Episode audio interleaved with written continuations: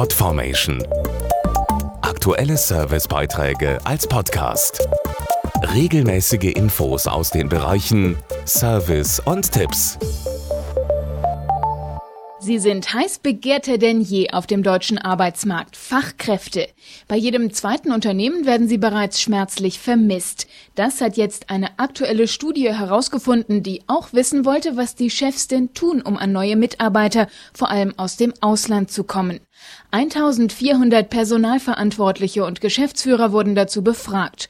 Besonders interessant, in der Studie kommen auch die ausländischen Kolleginnen und Kollegen selbst zu Wort und verraten beispielsweise, was für sie typisch deutsch ist. 58 Prozent der deutschen Großunternehmen beschäftigen bereits ausländische Fach- und Führungskräfte und 38 Prozent planen innerhalb des nächsten Jahres Personal aus dem Ausland zu rekrutieren. Das zeigt die Studie des Branchenverbandes Bitkom im Auftrag des weltgrößten Business-Netzwerks LinkedIn, dessen Pressesprecherin Gudrun Herrmann ist. Eingestellt werden laut Studie vor allem Fach- und Führungskräfte aus Süd- und Westeuropa. Meistens finden sich die Unternehmen und die Mitarbeiter über das Internet.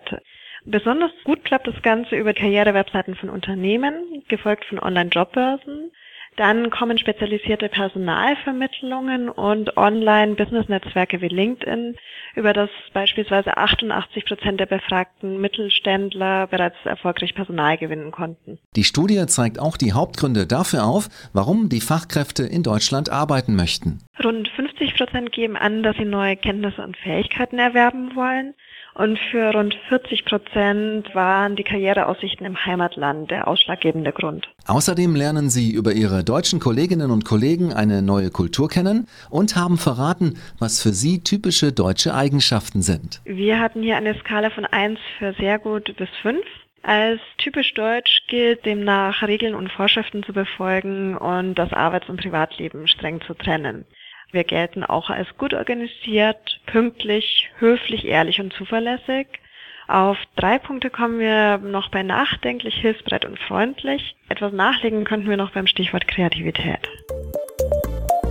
Podformation.de Aktuelle Servicebeiträge als Podcast.